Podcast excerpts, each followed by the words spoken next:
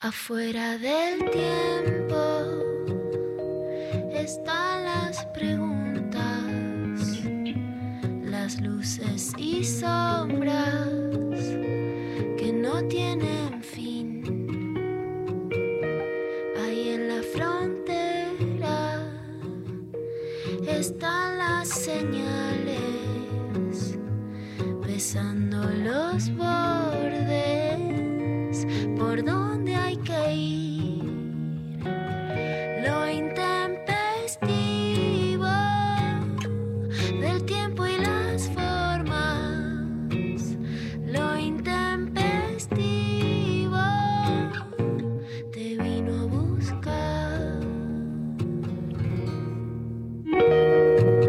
Volvió la Pecker. ¡Bravo! ¡Bravo! ¡Bravo! ¡Bravo! El pueblo aclama entero, unido. El pueblo unido. La Pecker ha volvido. ¿No es volvido? No sé, Volvido. en WhatsApp todo pasa, ¿viste? ¿Qué haces, Pecker? ¿Nos extrañaste? Los extrañé mucho, Dari, gracias por el aguante. Mentira, no nos extrañaste. Lo último que pensabas era en nosotros. ¿Lo extrañabas a Pablo González, por ejemplo? Lo extrañé a Pablo González, posta. Además que me mandó un mensaje muy cariñoso que le agradezco mucho, pero ya es como que veo las noticias, pienso lo que va a decir Pablo, me las manda, me asombro, me manda stickers, le muestro a Uma. ¿Viste que hay? Me mandó ayer un sticker de Darío Barassi, fue de lo mejor de ayer. Mirá, Pablo. Este, ¿Viste que hay, hab- hablando de, de Pablo, este, como la, la música está siempre presente, incluso en situaciones de mierda, ¿viste? Pero siempre hay un trasfondo, entre comillas, musical que está presente en, en las situaciones que vivimos. Así que esa presencia, Pablo para mí es como eso, ¿viste? Pienso en él. Este, bueno, Está- bueno, le voy a contar a la gente que, que tuvo un fallecimiento de un familiar y que estoy de duelo y estaba entrando al cementerio de la Chacarita y sonaba en la radio Charlie García diciendo asesíname. ¿Algo más, señor juez? No. ¿Algo más para tu locución? ya está. Che, ¿y, y Sophie Cornell está por ahí? No la veo. No, ¿no? Está, pero no, no sabemos. A mí me dijeron que Pablo ayer habló con vos. Yo quiero que también hable conmigo, que me diga hola, ¿qué tal? A ver, Pablo, le decís hola, ¿qué tal? ¿Tenés un mic ahí? Sí. Hola, ¿qué tal? ¡Epa!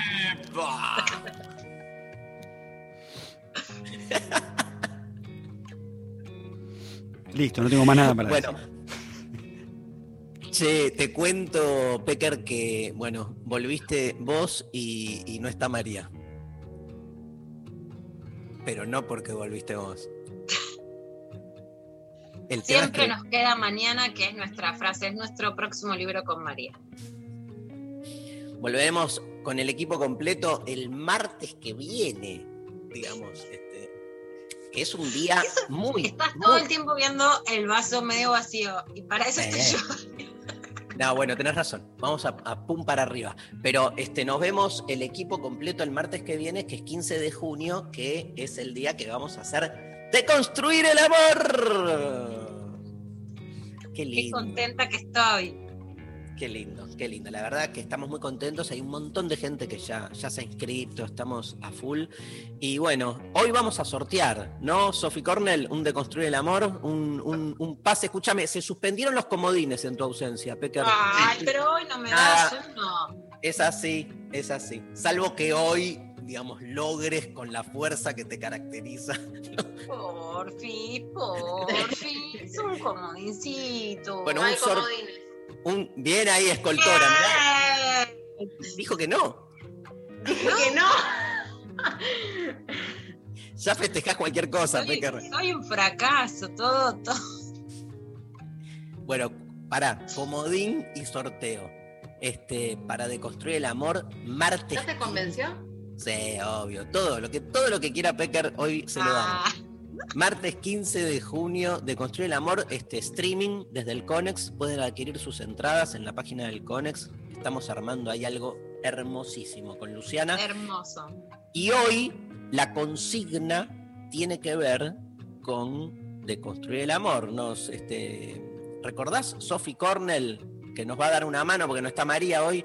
Este, ¿Nos recordás, porfa, cuál es la consigna? La consigna de hoy es, ¿qué es lo que más te angustia del amor? Y bueno, pueden mandar sus mensajes, no sé si quieres que recuerde las líneas Dale. de teléfono. Me encanta. 11 11 3939 8888 pueden mandar audios cortos y bueno, por redes, arroba lo intempestivo, Twitter, Instagram, Facebook, que ya están llegando un montón de respuestas. Pero además, ¿en qué bloque tenemos los llamados? ¿En el 3? En el bloque 3, sí, primero vamos con la actualidad, la coyuntura y después... eh, Bien. Volvió, Pe- volvió Pecker, esto es aburrido, hay que volver a hablar de las noticias, los papelones, Sobre las vacunas, Ya- los ya que te vacunan. Ya todo. estuve en dos radios hablando sobre este, las declaraciones del presidente de la Nación sobre este, la procedencia eh, de, digamos, nada, de los mexicanos, los brasileros. Tremendo. Ya vamos a estar analizando eso. Vamos a estar analizando acá en Clavada de Impactante, Noticias. impactante. Pero te quiero decir algo fundamental. Eh, la gente puede llamar por teléfono y vamos, además de la consigna, vamos a estar hablando con oyentes. ¡Vuelve el show del oyente! Pero si el martes eh, la, la- la premisa era hacerle una pregunta filosófica a Darío, la premisa de hoy es una pregunta sobre el amor a Luciana y a Darío. Consultorio amoroso. Tienen que, amoroso.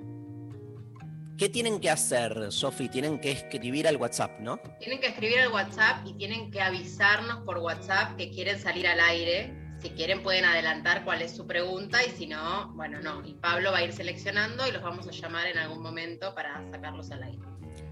El Selector. Pablo el Selector. Me parece excelente, así que este, todos los que quieran y se banquen la interpelación directa de Luciana Pecker, que es muy aguda. Ojo, eh. Ojo, porque uno puede venir con una preguntita así sobre el amor y viene la Pecker y nada, cortás. ¿Pueden traer también situaciones tipo actuales que les estén pasando? Tipo, me pa- está pasando esto en el amor. Eh, eh. Yo soy muy bruja, Darit. Vos me conocés, tenemos una relación personal. Soy muy bruja consejera de amor.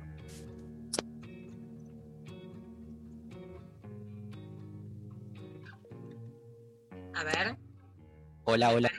ahí está volviendo. ¿Viste cómo se pone? El ¿Para qué le hablamos de amor? Que vieron cómo se pone. Se mutea.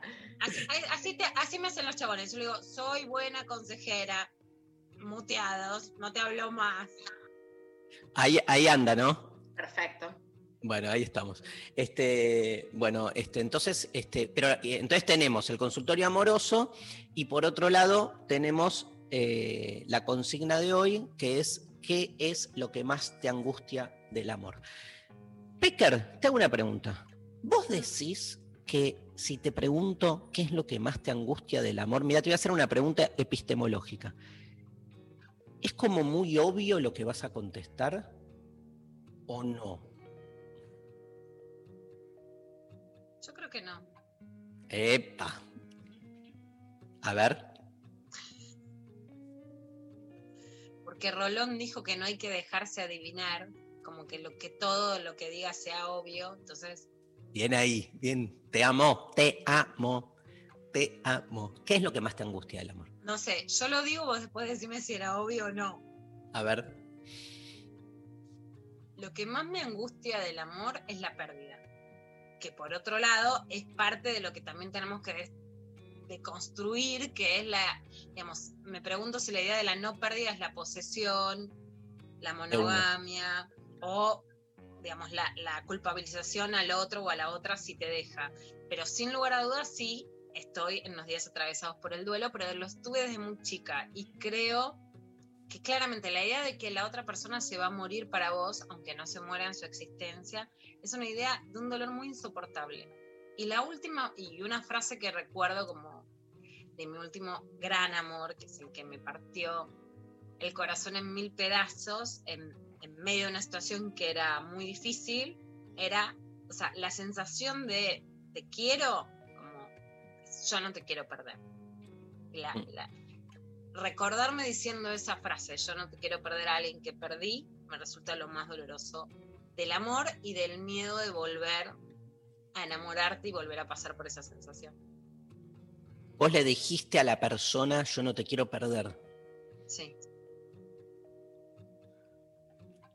Y perdí.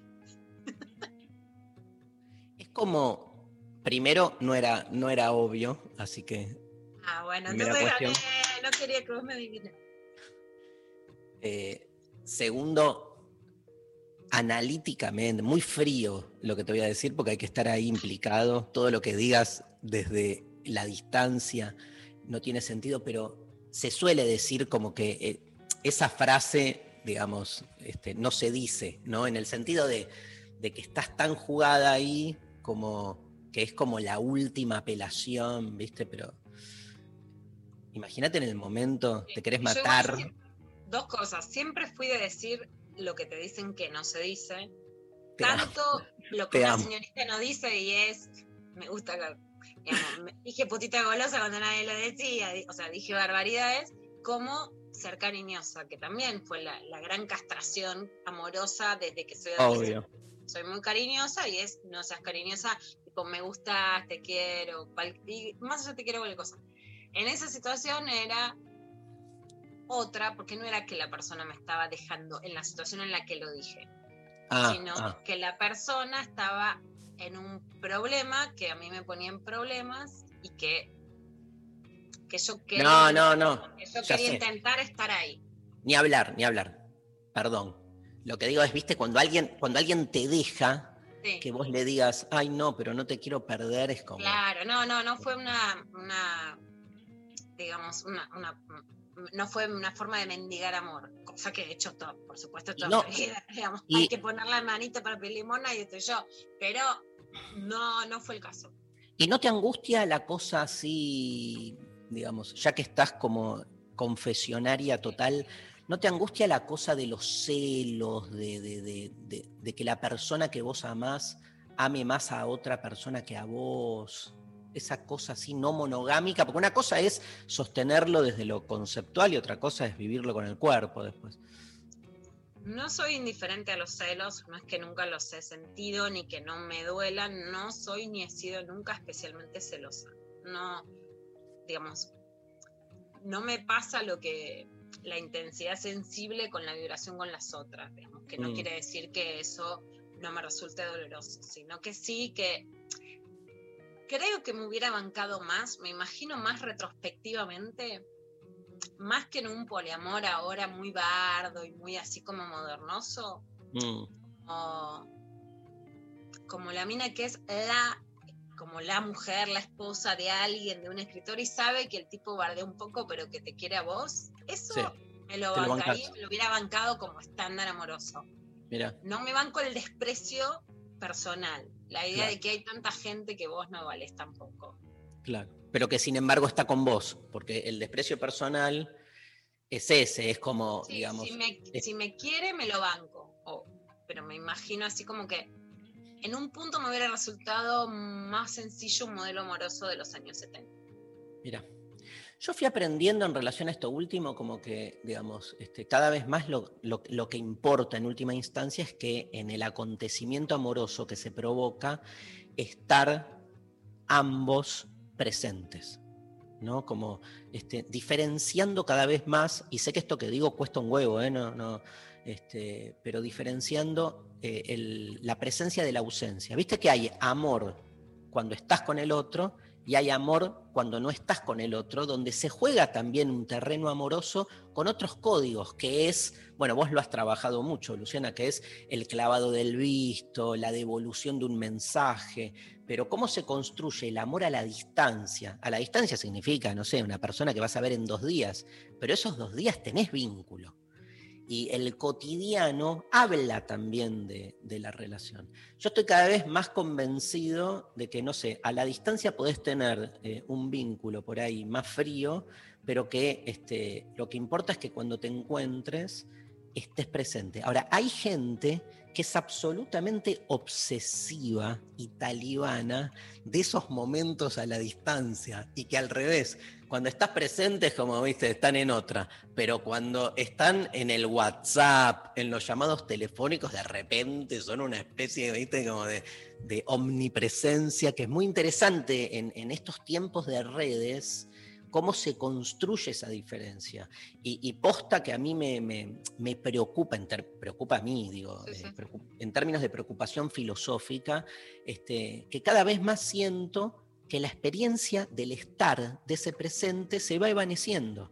Porque termina, eh, parecería como que eh, termina siendo más importante ese amor virtual, pero ahora en el mal sentido, ¿no? este, que, la presencia. Ni hablar cuando te encontrás con, la persona y están los dos con el celular este, haciendo, ¿no? Que casi parecería como si estuvieran hablando entre ellos. A mí me resulta incomprensible ver a parejas con el celular a la vez. No quiero decir, todos estamos, yo por supuesto estoy conectadísima, pero vos sabés que sí tengo y, me ves en lo personal, cuando estoy hablando con alguien no estoy mirando el celular, salvo que pase una situación de emergencia, digamos, ¿no? O algo que lo pero vos me ves que cuando hablo no estoy mirando el celular.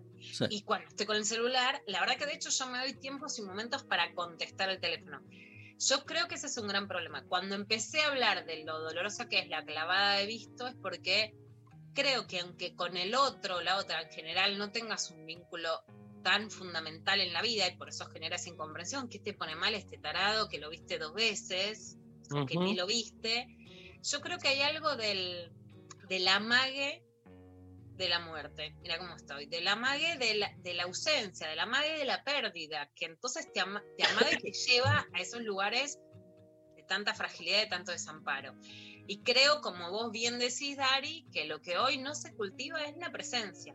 Carolina Sanín, esta escritora colombiana que entrevistamos en lo intempestivo, dijo una frase que se la leí en un tweet muy interesante, que es sintomático como los, los síntomas del COVID son la falta de olfato y la falta de tacto, justo lo que se está perdiendo con la virtualidad. Entonces creo, como vos bien decís, que no hay que requerir presencia virtual, sino disfrutar de la presencia real. Claro. Hermosa. Eh, bueno, vamos a... Mm, nada, a mí lo que más me angustia es eh, justamente, eh, y, y, es medio paradójico, es porque hace a la naturaleza del amor, que es que la persona, obviamente, que la, que, la persona que vos amás no te ame, ¿no? Digamos, esa especie. No hablo de una desproporción, la desproporción hasta me parece como interesante, jugosa, que no, no, no, no hay equivalencia en el amor, ¿viste? No es que el otro, no vas a lograr que si vos amás al otro 87, el otro te ame 87. O sea, y un poco el juego es como se van descompensando y compensando esas proporciones, porque además hay días, semanas, ciclos donde uno ama más que el otro, ¿viste? Pero hay como un trasfondo amoroso donde hay una este, complicidad, por decir así, vamos juntos por... El tema es cuando, un poco en la línea de lo que vos planteabas al inicio, ¿no, Lula?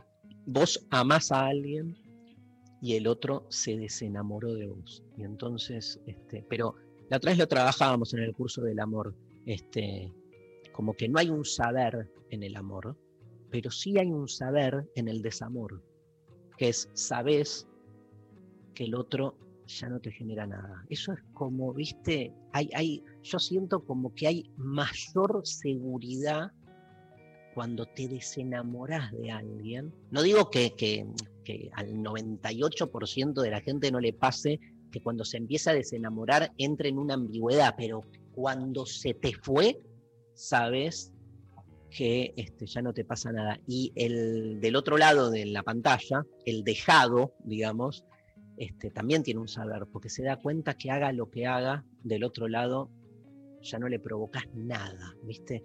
Ese, esa, ese saber, ese lugar bien de loser, ¿no? De, el dejado que haga lo que haga, no la puede remontar porque el otro se fue, eso es lo que más me angustia, porque no, no se me aplaca.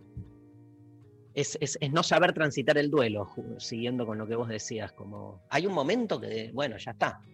Entonces, se termina, el tiempo te gana, nada, empiezan a aparecer otros factores, pero bueno, mejor escuchamos música, ¿no? Eh, un placer, Lula, que estés de vuelta. Vamos a escuchar a Vicentico. Acaba de lanzar hace pocos días el Pozo Brillante. Este nuevo álbum es el sucesor de Último Acto del 2014, que llega luego de sus últimos lanzamientos discográficos con los fabulosos Cadillacs. La Salvación de Solo y Juan 2016 y el en vivo en el The Theater at Madison Square Garden del 2017. El Pozo Brillante contiene siete canciones inéditas, entre las que se encuentra Ahora, que está incluida en dos versiones muy diferentes, cuyos videos acompañan el lanzamiento del álbum. El disco fue grabado durante el año 2019, todas las canciones incluidas fueron compuestas por Vicentico, salvo Ain't Got No, I Got Life, canción famosa popularizada por Nina Simone. Vamos con Ahora Vicentico en la mañana de lo intempestivo.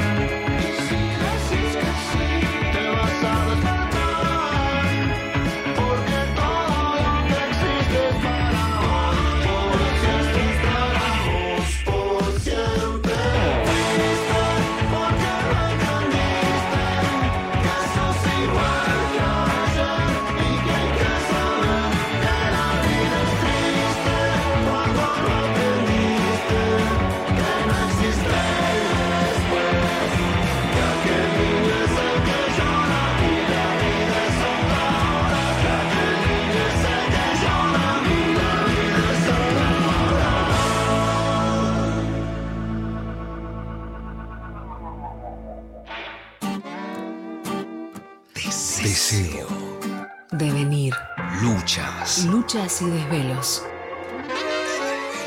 Radio. Escucha, a la escucha. Escucha. 93. 937. Nacional Rock. Un grito que no se calla. La garganta poderosa. Periodismo villero, militancia y dignidad.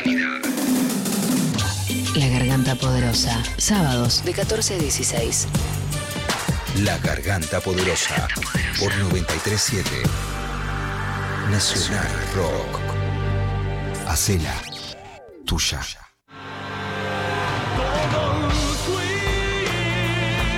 Todos fuimos.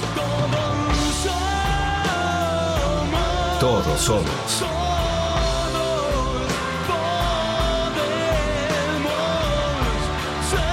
Todos podemos ser. Si vas a andar en bicicleta de noche, es importante que te hagas ver. El uso de luces delanteras y traseras en tu bici, junto con las bandas refractarias en tu ropa o en la mochila, permiten que te vean mejor y evitan siniestros. Soy Diego Molina de Conduciendo Conciencia para Nacional Rock.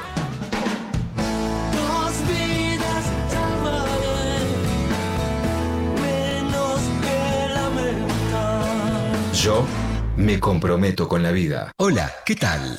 Divertirse a la tarde está asegurado. Hola, ¿qué tal? Tenía un pastor belga que era muy educado y que ladraba solo en los casos que tenía que ladrar. ¿Viste? Porque si ladra todo el día, el perro de departamento, el perro de mierda. Lunes a viernes, de 13 a 16. No, Diego, para, hacerlo de nuevo, hacerlo de nuevo. No, Diego. pero señora, dígale que se calle. Calu Bonfante, Diego Ripoll, Nati Carulias. Paren, hacen eh. un- Cerremos los ojos. No, Diego. No, Diego, no hables más, no Lejos. hables más. Hace todo ladrando. Hola. Hola. Por 93.7. Nacional Rock. Te lo anticipo de ahora que esto no va a promo, Diego. ¿ok? Basta, no voy a hacer más. Hace la tuya. Mandanos tu WhatsApp 11 39 39 88 88. Mensajes Al 11 39 39. 88 88.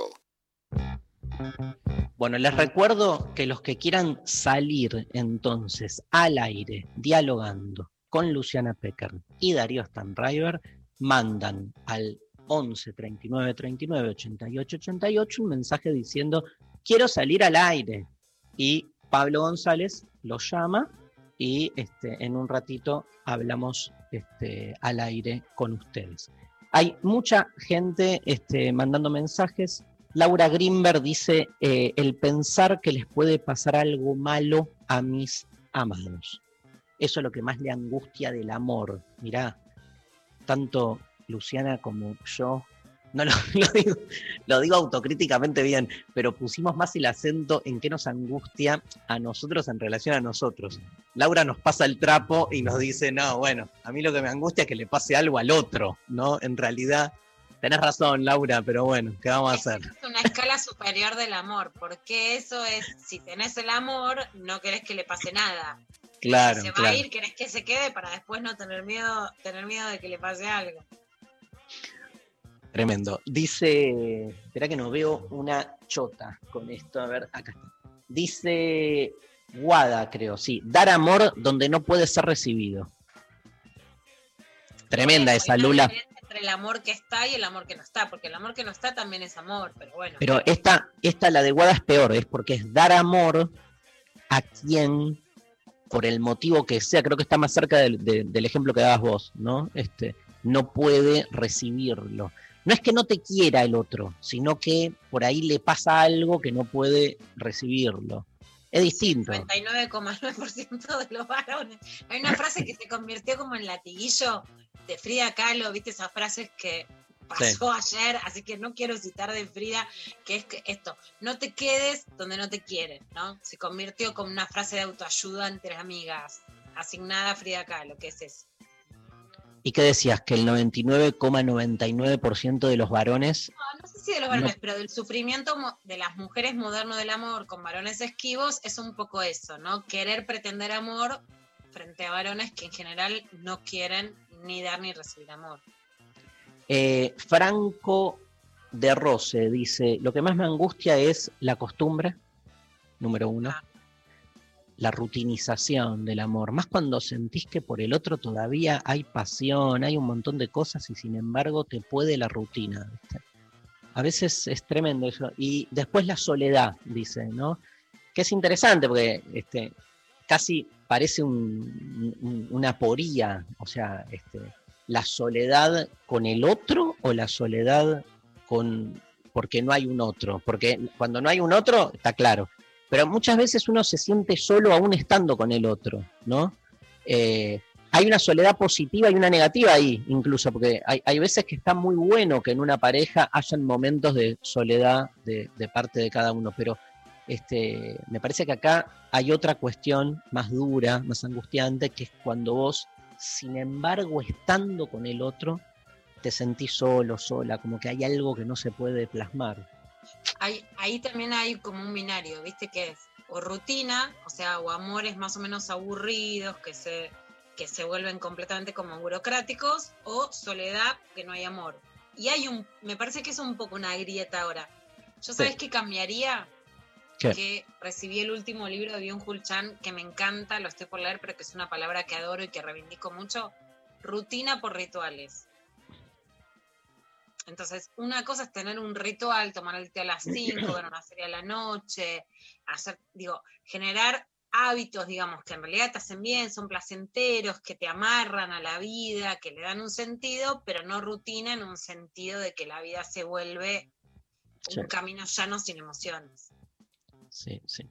Creo que pasa por ahí, ¿no? Cu- Cuando uno habla de la rutinización, este, obvio que no es, no es este, no son es- es- esos acontecimientos que uno repite justamente desde el deseo, desde el bienestar, sino cuando se vuelve una cuestión normativa. La rutina tiene un- una faceta normativa, como que burocrática y normativa, ¿no? En cambio, cuando la rutina es fruto del deseo de los dos, es lo más hermoso, ¿no? Volvamos a dar la vuelta por la plaza. De hecho, en algún sentido, lo podemos lleva- llevar, vamos a hablar de todo esto el martes con Luciana, este, lo podemos llevar a mm, incluso al encuentro entre los cuerpos. Cuando un beso, Lula, se vuelve rutinario. O sea, en el mal y en el buen sentido. Vos siempre te estás besando con la misma persona.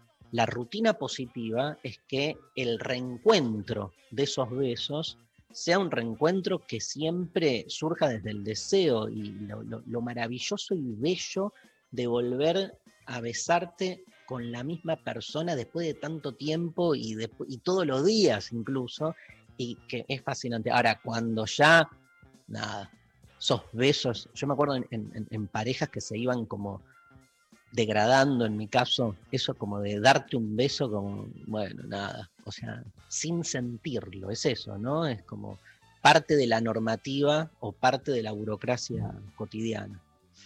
Eh, hay mucho, Lula, te cuento, hay, hay mucho este, de no ser correspondido, muchísimos que van por ese lado. Este, hija de Lilith nos dice las expectativas. Eso es lo que me angustia del amor. ¿Pueden no Poner- tener expectativas en el amor? no, no.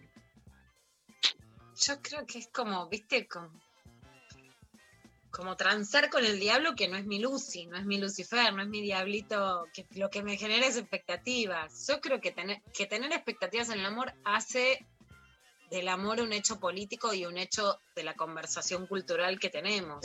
Porque justamente lo que reivindico de eso es que vuelvas a tener expectativas. Digo, ¿y qué puedes esperar de los políticos? Nada. ¿Y qué puedes esperar del mundo? Nada. ¿Y qué puedes esperar del amor? Nada. Ah, bueno. No, tengamos expectativas en el amor.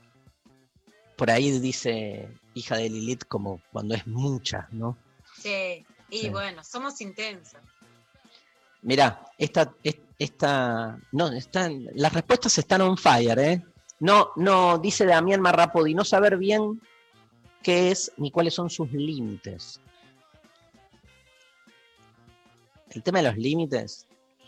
Mirá, More López. A ver si nos sentimos identificados. ¿Qué es lo que más te angustia del amor? Que cuando está todo bien siento que me arrasa y me tira la concha de la lora. Y yo creo que es como la fuerza más sobrenatural que sobrevive a este mundo, ¿no? Que te da lo sobrenatural.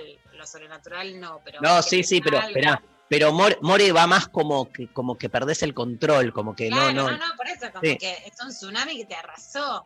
Claro, pero no te hace mierda en el fondo porque terminás Sí. volviéndote un nada. Sí, sí, es cierto. Ah, sí, sí, Che. un barco estrolado en- con la corriente. Tu amiga Joy Cantieri dice la comparación de los amores nuevos con los anteriores. ¿Alguien Ah, explica, alguien me explica la obsesión de las parejas nuevas de hablar de cómo garchaban con las parejas anteriores todo el tiempo? Muy buena me parece esa interpelación de, de Joy. Soy, soy chupa media de memes, soy porque quiero un meme de Joy, pero me parece muy buena. A mí me pasó con, digamos, la mayoría de los varones con los que me acuesto últimamente, todo el tiempo me hablan de otras mujeres. Vos decís, ¿para qué? Que no es desde la fantasía tampoco, te pueden hablar de otra. No. Sí, por eso, en general hay como una, como que te quieren hacer poner celosa, ¿no? Y como que se pone eso en la cama en juego todo el tiempo. Pero te quieren hablar mucho que es como, ¿qué quieres que haga? ¿No? Si es una relación muy seria, bueno, pero si no, ¿por qué? Y yo creo que esa comparación constante, creo que es parte de esto que hablamos, que después de muchas parejas es como, viste, es como esta idea del TripAdvisor, que es lo que yo creo que está cagando el amor, como de puntuar qué hotel fuiste, el restaurante que comiste, la, la cancha de tenis que jugaste y el, y el garche que te hiciste. ¿Y qué vamos a dar? ¿Puntuación? Y el otro hotelito, viste que estaba mejor, el otro tenía esto, pero bueno, no tenía lo otro, tenía las toallas, estaban más lindas. El servicio a la habitación, viste que te ponen todo eso en los hoteles, dale, qué sé yo.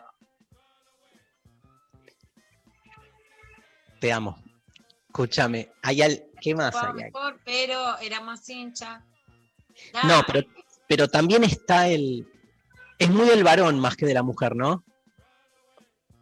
No quiero ni esencializar ni decir que las, eh, que las mujeres no lo hacen. Yo lo, lo, a mí me sorprende cómo los varones ponen eso sobre la cama. Porque mis vínculos sexuales hasta ahora son con ellos. Pero hay, hay- yo lo que no entiendo es porque no es. eh, toda esta parte, como dijiste, TripAdvisor eh, está buenísimo, es insoportable, pero después hay, hay como algo, diría nuestro amigo Lutero, terapéutico, como que, viste, nada, la Lo que necesidad. pasa es que a vos te gusta hacer eso. No, no. A ¿Te mí me gusta que cero, huyo todo el tiempo. Yo le he dicho a personas con las que he estado hasta acá, no me interesa, o sea, no, no me interesa, punto. O sea, vivamos este presente porque es como una manera de atar entonces ese vínculo a otra cosa. Salvo que tengas un vínculo con alguien como más, eh, más profundo, donde ya no es que te está contando algo del garcha anterior, sino que estás conociendo una persona. Pero los garches más este, contingentes o esporádicos, ¿qué necesidad? O sea, nada, háblame del clima que me parece más interesante que este, de tu historia anterior. No, no. Por eso, porque en general hay como una pimienta que te quieren dar con los celos, que a mí en general no me gusta. Pero el, pero el después, si, si- es más, te voy a decir algo, si me lo cuentan antes del garche, hasta me parece como provocativo bien. Yo lo que digo es que hay gente que terminás de garchar y en el post, eso, eso no entiendo, porque ahí no hay fantasía, no hay nada, hay como que, entonces, ¿para qué estuviste conmigo, boludo? Bueno, porque eso es lo que más me molesta, porque ahí lo que hay es como, Buah, vos, pero ¿sabes qué? Porque ahí es una cuestión más que por placer y por... Eso es estar virtualmente, aunque estés presencialmente ahí. Porque Qué bien. para ganar algo. Qué bien que volvió Luciana, a ver si alguien informa algo aquí. Es broma, los quiero. En el humor Ah, siempre... Me gusta mucho que les guste mi parte más, la parte más aburrida, la más solemne, la informativa. Bánquenme, bánquenme, que si no, viste, te sentís que siempre soy la, la preceptora que dije adentro, a clase, escuchen las noticias. Igual con las noticias que venís contando, no hay manera de solemnidad posible. O sea, no podés ser aburrida porque el humor te, lo da la realidad, por no decir el absurdo. Este, cero, cero, cero. Nosotros al revés, le decimos al oyente y le decimos a Luciana, no nos animamos a hacer lo que no sabemos. Yo no soy periodista, no me voy a poner a hablar de cosas que no, no, no entiendo, básicamente. Em, bueno, hay muchísimos mensajes. No sé si hay algún audio, creo que no, ¿no, Pablo? No, no tenemos todavía audios armados. Pero Este, escúchame, estamos hablando de la clavada de visto, los tipos que no te quieren dejar audio, que te dicen, ay, ah, cómo me han retado a mí, me haces acordar cada cosa. Ay, no me mandes audios tan largos que no te puedo escuchar y se borran todos y todas y ahora no nos quieren dejar audio sobre el amor. pero está el, el, ¿Para el qué número. estamos hablando? ¿Para qué? Pero que manden audios. Hoy, escúchame, lo que más me angustia es por qué él y no otro. ¿Por qué después de tanto tiempo sigo pensando en él y me impide relacionarme con otros? Voy en bus y estoy llorando. Abrazo fuerte a Luciano. para mí hay algo mágico, pero que la magia, ¿sabes cómo se la rompería, no? Agarraría una brujita que te desamarre. Pero para mí hay algo realmente muy místico en por qué te acordás tanto de un amor a diferencia de cual de casi todos los otros vínculos. Realmente a mí me parece que ahí hay algo, viste, que eso es lo que nos chingó la madre. A mí me pasó, digo, ¿por qué me acuerdo de que me daba vuelta en la cama y él me quería traer y eso me gusta y no me lo da nadie más y no me lo puedo olvidar y todas las noches me viene. Yo creo ahí que hay algo, ¿viste? De sí. mágico, algo de místico, algo de sobrenatural, algo de una dimensión Hechizo. que esté en el amor. De hechizo, de hechizo. ¿Qué, qué- perdón, ¿qué comodín? ¿Qué haces, escoltore? ¿Qué pones? Comodín, comodín, claro, porque llora hay que darle el comodín. Pero si vos me lo diste. Ah, No, esa pero- es otra. Esa es estaba otra que me molesta mucho. Sí, Para. Vamos a hablar del tema del llanto. Vamos a hablar del tema del llanto. Sí. Si una digamos, la psicología te dice, no, los varones se dejan manipular por mujeres que lloran. Bueno, si hay alguna que te manipuló mucho, la madre mala te pide que te quedes. Las mujeres lloran y, y le cortan el pene a los varones que quieren ir y, y vivir su libertad y el llanto es castrador.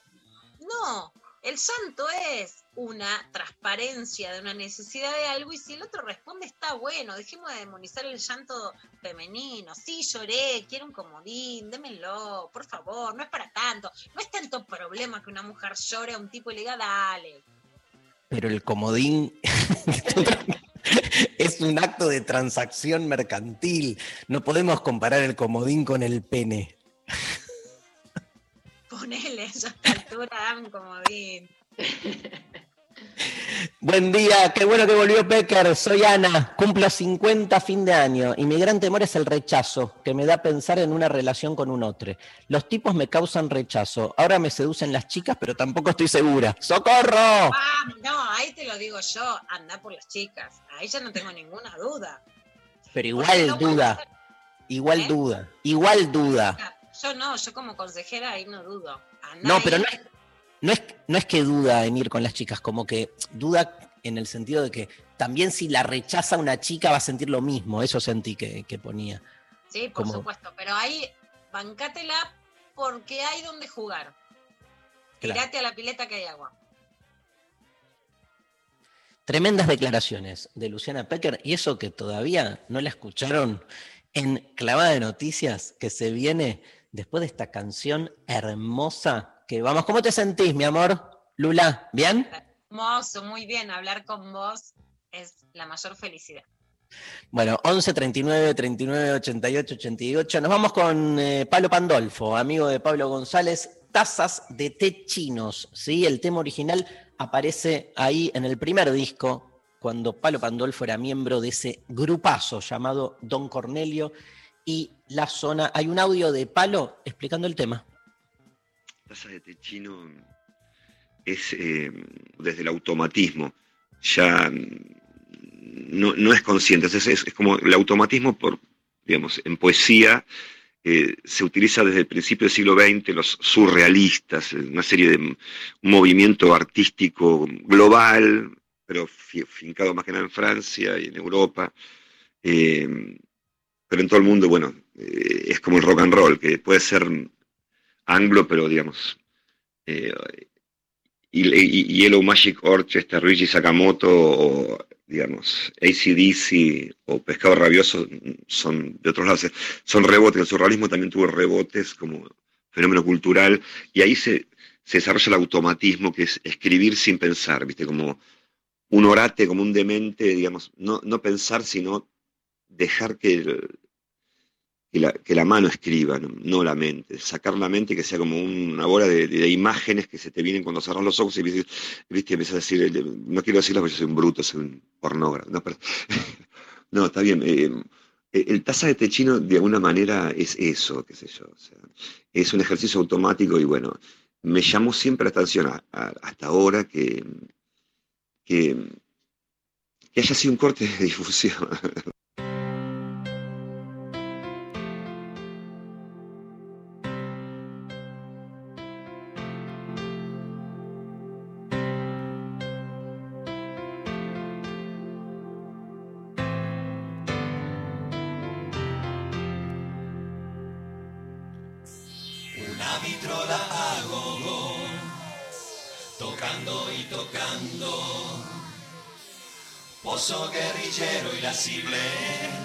bombardeando, bombardeando.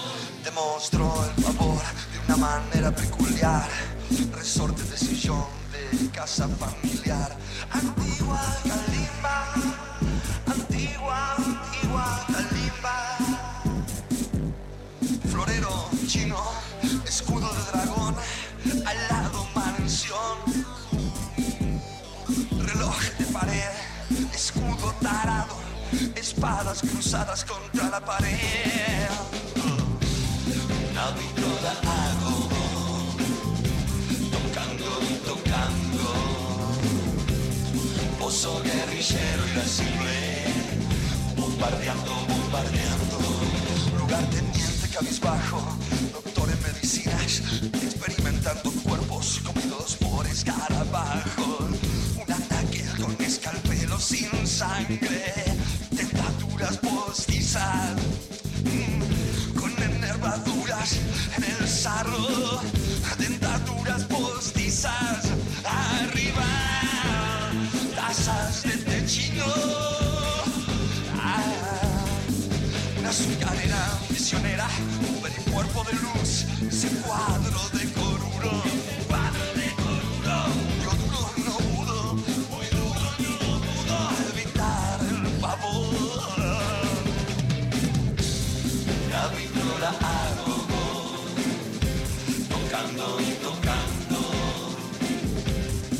Pozo guerrillero irascible, bombardeando, bombardeando.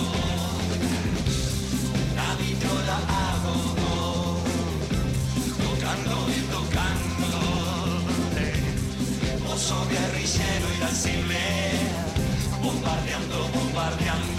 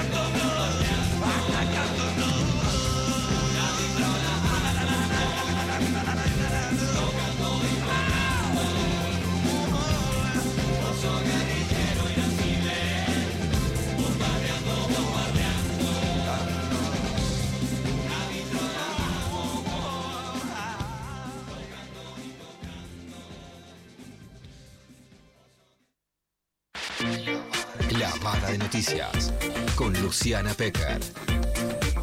Libertad sin farsa. Volvió la coyuntura, volvió la libertad sin farsa. ¿Y con qué empezamos, Lula?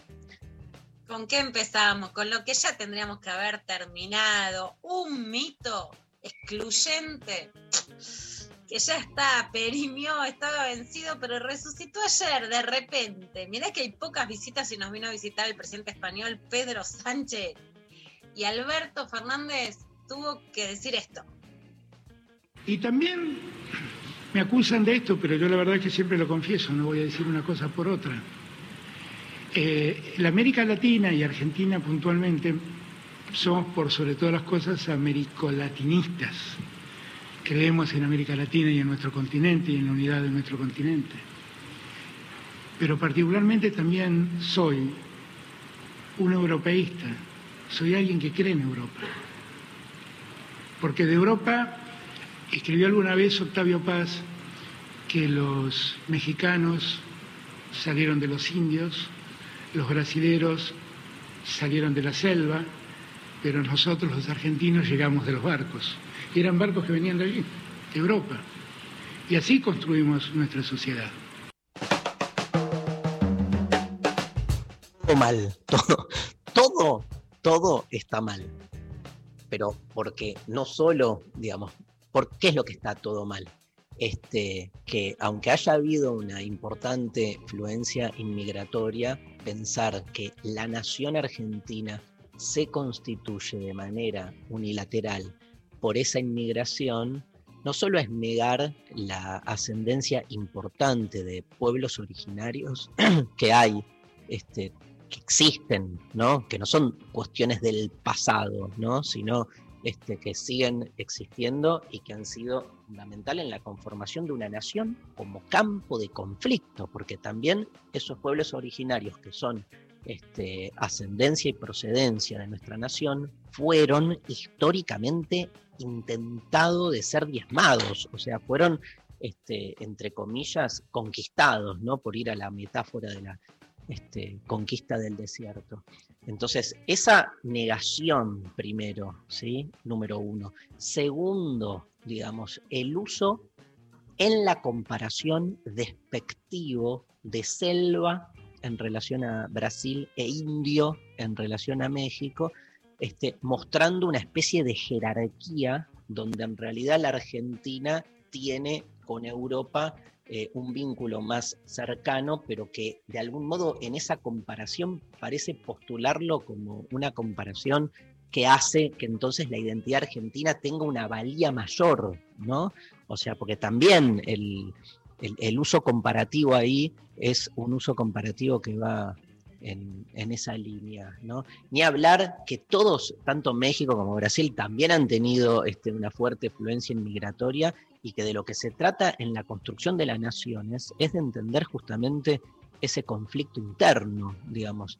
Eh, después sí, me parece discutible, si alguien quiere tener más como modelo la identidad europea, o sea, yo, Darío, Stan River, imagínate que de pueblo originario no tengo nada, pero convivo en una nación, digamos, este, me hago cargo de mi procedencia, la pongo en juego, la cuestiono, digamos, este, nada, del mismo modo que cuestiono mi género y que soy varón, pero eso no me hace machista, digamos, al revés. Trato de, este, de construir justamente la presencia permanente estructural que en una sociedad patriarcal uno, digamos, este, sobrelleva. Entonces, me parece que ahí, y, me encanta, digo, lo, lo, polaco, o sea, me encanta en un montón de aspectos, pero, digamos, eso no significa para nada entonces esencializar un rasgo. Este, nada, todo se agrava, no sé qué pensás vos, Lula, todo se agrava cuando se trata de un presidente y casi hasta como de un gesto con el presidente de España también, viste, hubo como un gesto más ahí de, cierta complicidad, pero que es muy anulatoria también de los conflictos este, que la Argentina vive en Latinoamérica en relación a Europa. Este, digo, mi tema histórico es la anulación del otro y esta um, enunciación se enmarca en ese sentido común, que es el que por lo menos yo desde mi trabajo intelectual este, siempre cuestiono y milito para que no sea. Totalmente, Ari. Mira, otro, otro gaf de lo que pasó ayer, sin lugar a dudas eh, reprochable, después pidió disculpas si alguien se había ofendido, fue que citó la frase como del poeta mexicano Octavio Paz y finalmente era de una canción de Lito Nevia que, mira, escúchala. Los brasileros salen de la selva, los mexicanos vienen de los indios, pero nosotros los argentinos llegamos de los barcos. Pero nosotros los argentinos de los barcos. Bueno, ahí está la canción para citar en realidad que citó el presidente. Primero, algo que venimos diciendo hace mucho es que alguien maneje mejor la comunicación, los discursos, lo que se dice y lo que se deja de decir. Eso sin lugar a dudas a nivel presidencial. Después algo que me divirtió de, de Argentina y Confusiones que dice, bueno, ahora la oposición haciéndose la que está compenetrada con los pueblos originarios.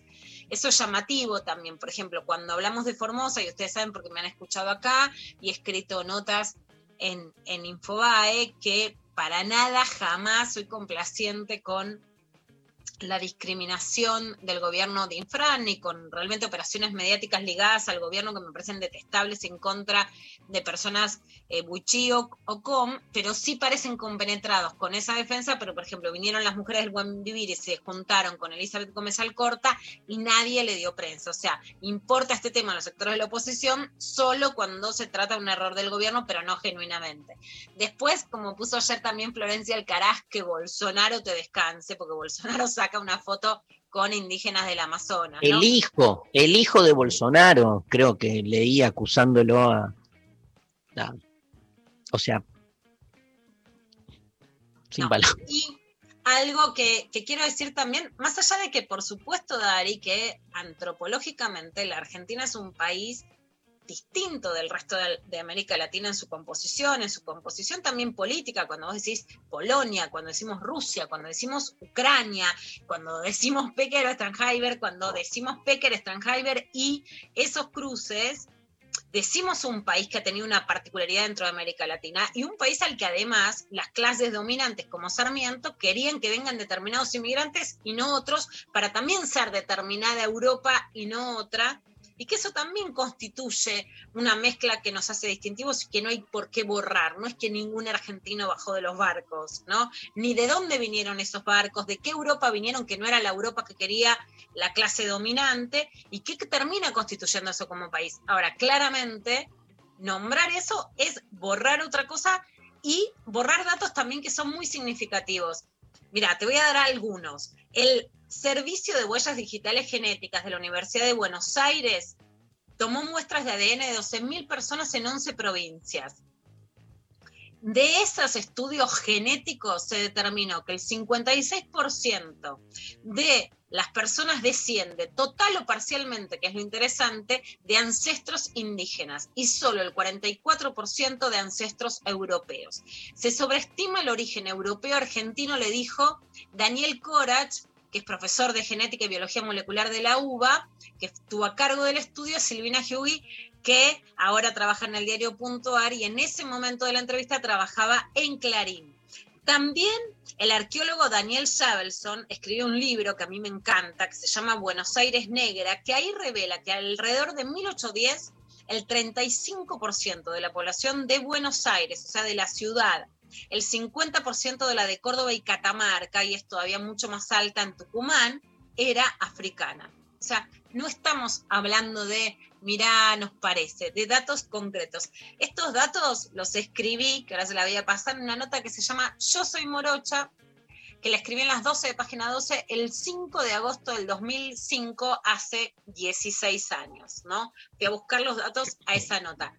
La verdad que me parece que sí hay una cantidad de tiempo que hace necesario que los discursos sobre la argentinidad, por supuesto, sean más sólidos y puedan mixturar. Y una frase, Dari, sobre esto que decías de tu apellido y tu origen, de Rita Segato, que a mí me encanta en todos los sentidos, tanto cuando se dice, ah, los argentinos bajamos de los barcos como símbolo de élite y de este intento de empatía con España, como cuando se denigra a alguien, ah, si vos sos blanco no podés hablar por... Y es que por ser latinoamericanos, todos tenemos los pies marrones. Y a mí esa frase me gusta mucho. Si vos vas a pedir trabajo a España, sos un sudaca. Podés tener incluso ciudadanía europea, podés tener un apellido, podés tener una, eh, un rostro que, te, que no te identifique directamente como a otras personas de América Latina por no ser morocho, por no ser negro, etc. Pero vas a ser sudaca. Y ahí hay una identidad en, en, donde caminamos, en donde tomamos un café, en donde vivimos, sí, sí, sí. que va más allá ya de nuestros apellidos y de nuestros orígenes genéticos, ¿no? Y eso, Obvio. bueno, también me parece interesante. Este, este gaf, sin lugar a dudas, tan reprochable de Alberto Fernández, pasó, vamos a contar también a qué vino Pedro Sánchez, el presidente de España, que habló sobre las conversaciones de Argentina con el FMI y el Club de París y dijo, el apoyo es absoluto y total, esto es importante porque justamente Sánchez responde a la izquierda española, venía de apoyarlo en la gira con Alberto, de que Portugal lo apoye y este apoyo con el Fondo Monetario es importante, esto decía el, eh, Pedro Sánchez. La, la, importancia de nuestras relaciones bilaterales, comerciales, de inversión, eh, lo que se ha trasladado por parte de los representantes empresariales del compromiso que tienen las empresas españolas de apostar por Argentina, de, quedarse en Argentina, de desarrollar y de impulsar y de ensanchar esas inversiones en Argentina. Curiosamente, cuando eh, el presidente Fernández eh, tuvo a bien visitarnos la última vez en Madrid, precisamente con algunos de los embajadores que están aquí presentes, pues coincidió con un eh, importante Consejo de Ministros donde aprobábamos el Plan de Internacionalización de la Economía Española, dotado con 4.500 millones de euros. Evidentemente es un plan para el conjunto del planeta, pero donde tenemos nosotros focalizados los intereses, pues son evidentemente en América Latina y en particular en países tan importantes como, eh, como la Argentina. Y por último, y a mí es algo que, que me parece fundamental, es la respuesta multilateral en dos ámbitos muy singulares. El primero de ellos, lo ha dicho antes, lo ha adelantado antes el ministro de Economía argentino. Claramente, España va a estar siempre del lado de Argentina en sus conversaciones con el Fondo Monetario Internacional, en sus conversaciones con el Club de París. Ahí creo que, eh, digamos, el, el apoyo es eh, absoluto, total, y, y así además lo hemos dicho públicamente.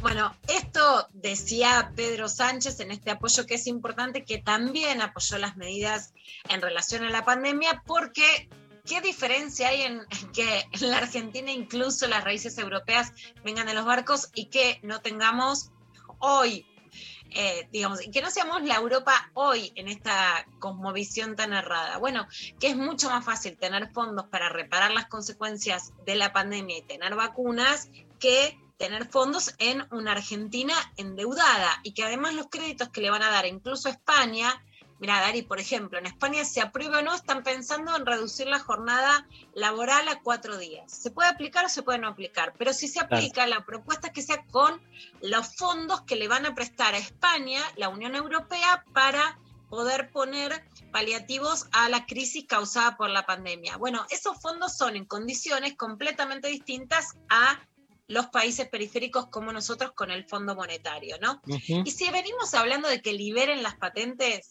no, liberen las patentes, no va a pasar, no pasó. Pero ahora deberíamos pedir liberen los congresos, que es mucho peor, porque no es solamente que la conquista era por espejitos de colores, ahora son por vacunas de colores, que por supuesto Claro. las necesitamos y mucho, pero Mario Negri, disculpen que voy a ser retroactiva a estos días, tuiteó, Nicolás, Fa- gerente de Pfizer, dijo que la ley no es compatible con lo que la empresa solicita. El dato llamativo es que dijo que no fueron convocados por el gobierno a participar de la confección de la ley. Quedó claro que el Ejecutivo priorizó laboratorios como AstraZeneca. Bueno, yo le pregunto a alguien, vos Dari, cuando votaste, ¿te dijeron votar por Pfizer? ¿A quién elegís de representante? ¿Pfizer, AstraZeneca?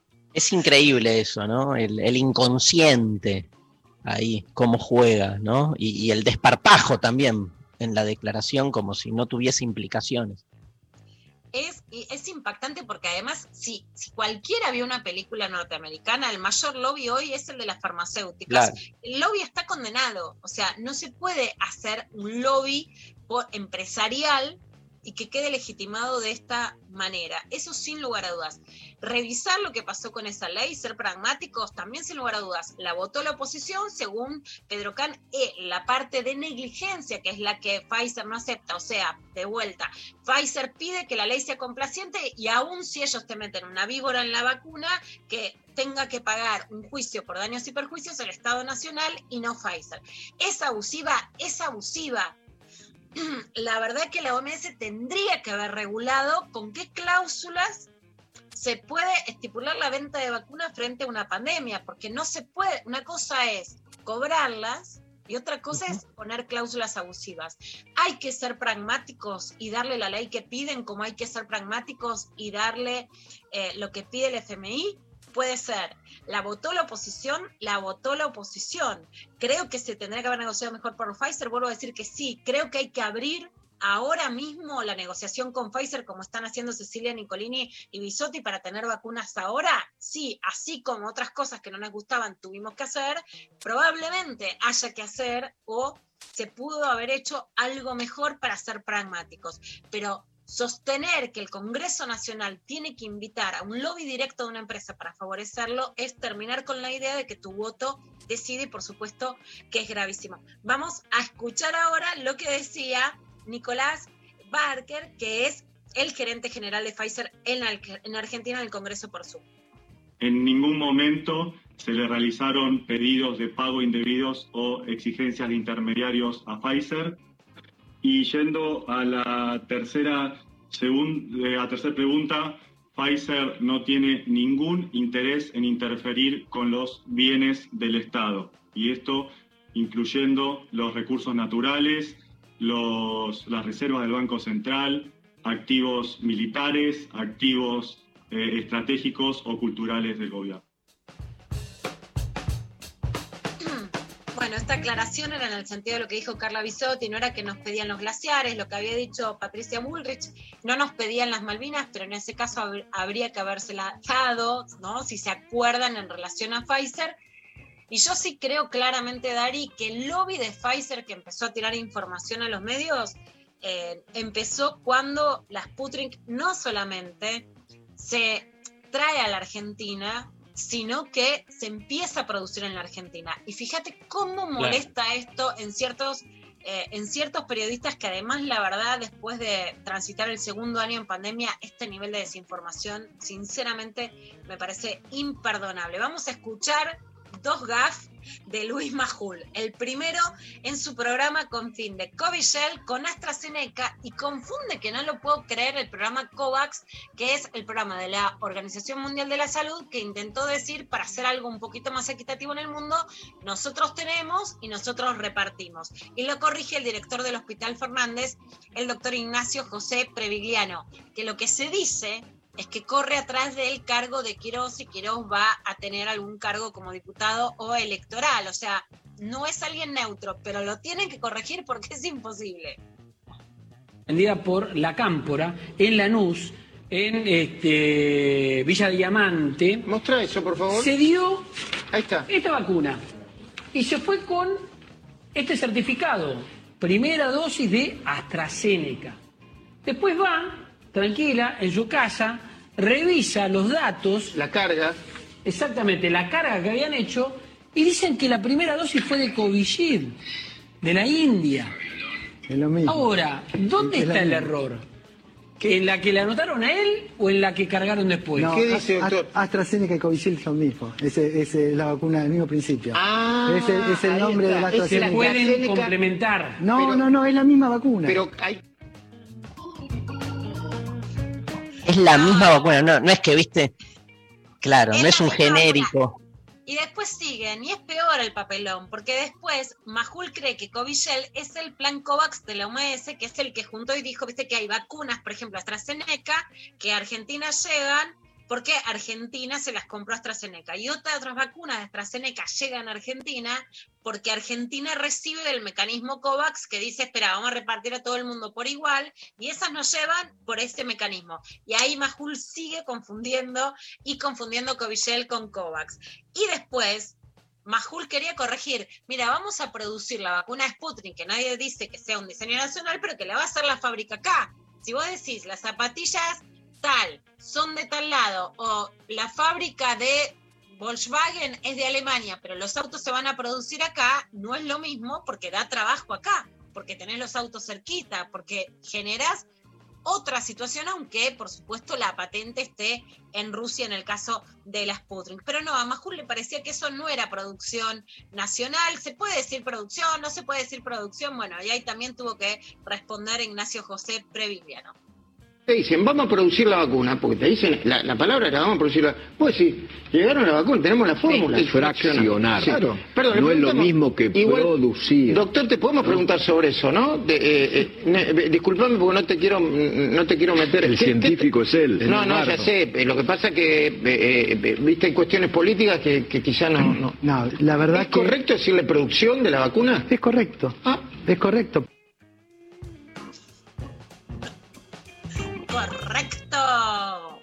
Correcto. Fraccionar ahí, Feynman metía la cizaña.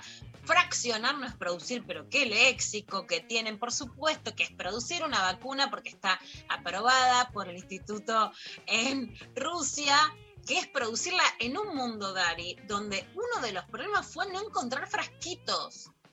Mm. No tuvimos más vacunas porque AstraZeneca no encontraba insumos tan ridículos como frasquitos y parte de lo que nos enteramos es que se puede producir ahora la Sputnik porque encontraron, eh, digamos, empresas que hacían otros insumos veterinarios que hay frasquitos, o sea, por la producción más mínima fue difícil y de hecho sí, aún con los errores que esto tienen, que se haya producido la AstraZeneca en Argentina, que ahora nos llegó, pero aparte, digamos, en el libro de Eduardo Galeano, Imaginario sobre la pandemia, es la Argentina produció AstraZeneca y la AstraZeneca fue fuera y tardó más de lo que habían quedado en mandarnos, aunque ahora esté llegando. Y entonces es como el cuento de producimos el cacao y compramos el chocolate suizo. Pero Ujú. claramente en un mundo donde faltó frasquitos y donde hay inversión farmacéutica y en biotecnología, donde podemos hoy producir la AstraZeneca y la Sputnik, habla claramente de un país que puede avanzar en producción propia y que además puede, más allá de que esto pase o no hipotéticamente, si hoy no se sabe y después hay que dársela todos los años, entonces se necesitan más vacunas o puede haber alguna otra variante, vos tenés la producción local, por supuesto que es mucho mejor a que te lleguen de afuera, no necesitas leer Aldo Ferrer, vivir de lo nuestro para darte cuenta que más allá de cómo paliar la emergencia, es una escala superi- superior la producción de la vacuna. Pero sin embargo te dicen, eh, ¿se puede decir? No se puede decir. Bueno, ya volví con todo. ¿Querías más? Gracias. La, la, la verdadera Pecker en su regreso a lo intempestivo. Bueno, Luciana, gracias por la clavada de noticias. Este, eso. Sin, digamos, este, que toda esta este, forma también de pensar nuestra realidad social nos haga realmente eso, como eh, reconocernos en nuestro lugar de ciudadanía, como seres que estamos abiertos siempre a lo que sucede, este, no dogmáticos, este, dejándonos también en, en algún punto eh, eh, como in- interrumpir muchas veces por los acontecimientos sociales, más allá de lo que uno planifica, prevé o está cómodo. Digamos, pensar es una forma de incomodarse también. Y me parece clave, porque si no, uno termina siendo esto que cuestionamos todo el tiempo, parte de ese sentido común. Eh, y sin entrar en el formato indignacionista rápido, no es que está mal indignarse cuando algo no te cierra, pero el indignacionismo no es indignarte, sino es hacer pasar todo por el tamiz, casi la impostura de la indignación permanente. Eh, nada, eso, así que este, bienvenidas la, la coyuntura y nuestra forma de poder encararla intempestivamente. Nos vamos con Caetano Veloso, Pablito, del disco C, un temazo que se llama Outro, Otro. Caetano Veloso en lo intempestivo.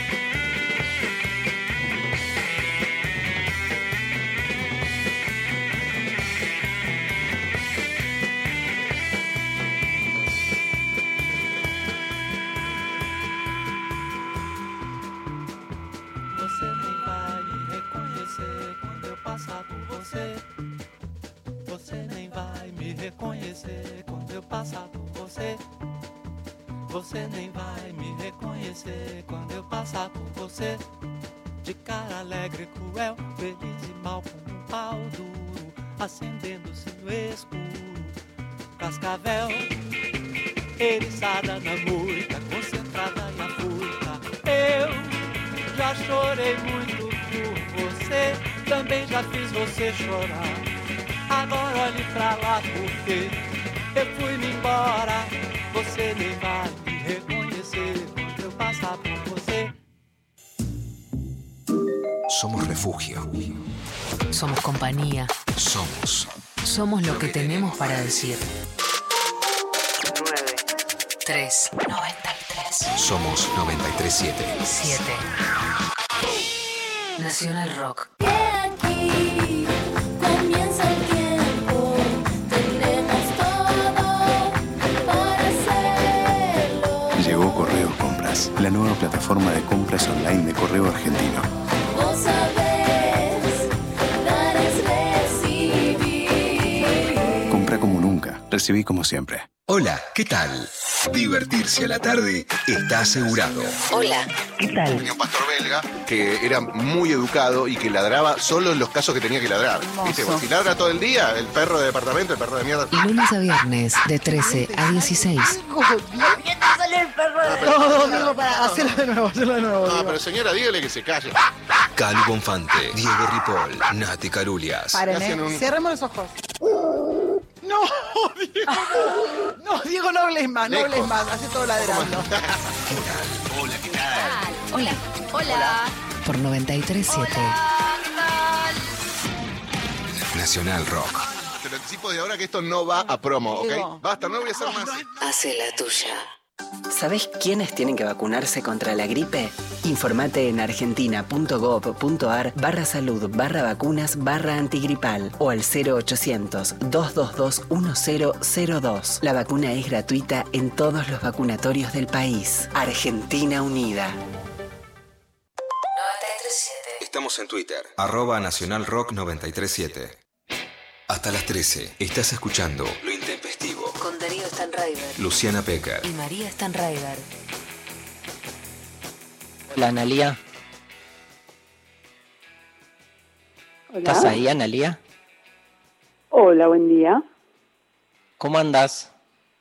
Bien, bien, porque me acaban de mandar el alta. Estuve con COVID estos días y hoy me mandaron el, el alta por PDF. Ay, qué sensación hermosa cuando llega ese papel pedorro y uno dice. Liberada. Ya puedo salir a las calles otra vez. Igual no la pasé tan mal porque soy docente y tengo las dos dosis. Fueron Sí. dos días que sufrí y después, bueno, me fui recuperando. ¿Pero tuviste fiebre así? ¿Cómo? ¿Fiebre tuviste? Eh, soy docente en el conurbano. Disculpa, no te estoy, no te escucho muy bien. A ver si se puede ayudar. Ahora me escuchás. Sí, A ver. Analia, ¿me estás Tuve escuchando? mucha fiebre, la pasé mal. Tengo una hija adolescente que por suerte no, no tuvo síntomas o no se contagió, así que bueno, me hizo el aguante la piba. Bueno, escúchame, ¿de dónde nos estás hablando? eh, ¿Cómo? No escucha, no Perdón, escucha. A ver, a ver, cortemos, Pablo. A ver, así lo, lo controlamos y volvemos de nuevo. Ahora, ahora, te llam- ahora la llamamos de nuevo. Probemos antes. Bueno. Ahí, bueno. Lula, acá estamos de nuevo. por supuesto, Analía. Y es complicado en estos tiempos ver las comunicaciones, no escuchaba bien, así que mejor seguir escuchando. Mira, ¿se escucha el quilombo este? Me, me- me están... Ahí está. Es, eh, no sé, una especie de máquina, un taladro, están taladrando el asfalto a 20 metros de donde estoy, no puedo creer.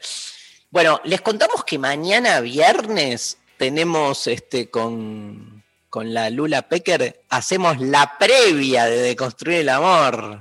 ¿No, La Lula? previa que me encanta.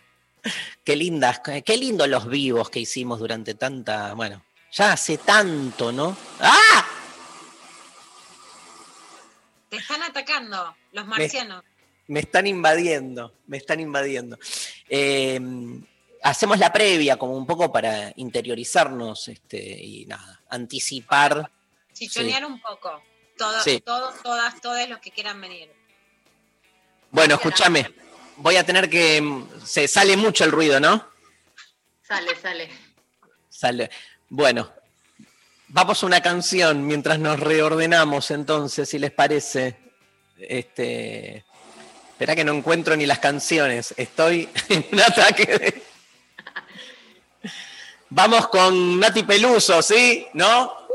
Obvio. ¡Ay! ¡Apaguen eso! Nati Peluso. Este. BSRP Music Session 36.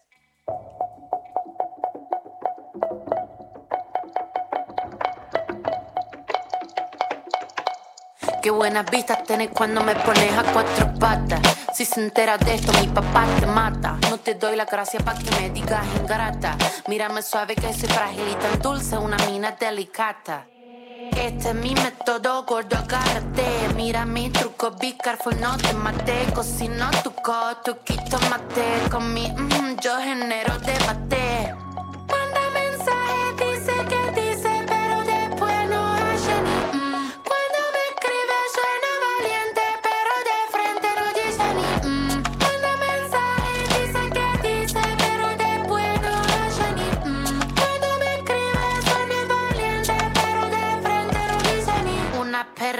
Sorprendente, curvilínea y elocuente, magníficamente colosal. Extravagante y animal, la que sabe se aprovecha. A tu cucu yo le doy mecha. Que te guste es normal. Me buscaste lo vi en tu historial. No puedo evitar ser maravillosa. Dame la golosina que estoy golosa. Soy un desayuno continental. Tienen que escucharme con delantal. Nene, tu novia se puso pegajosa. Venime de frente, arreglamos la cosa. Hago un delivery comunal. Ladro que ladro, no tengo bozal. Manda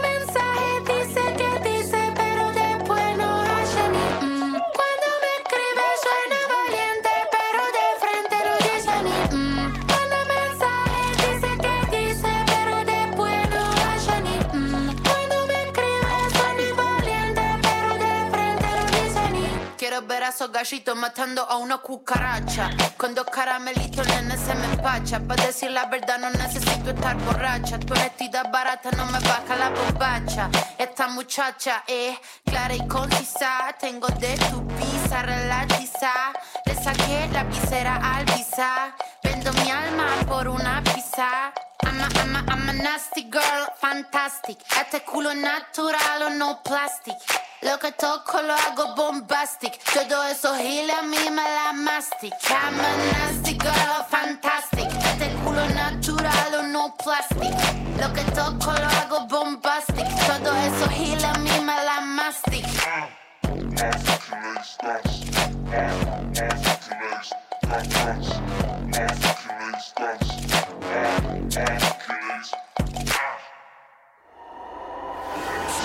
El asfalto se te mete por la piel. Quemando, atillando, quebrando.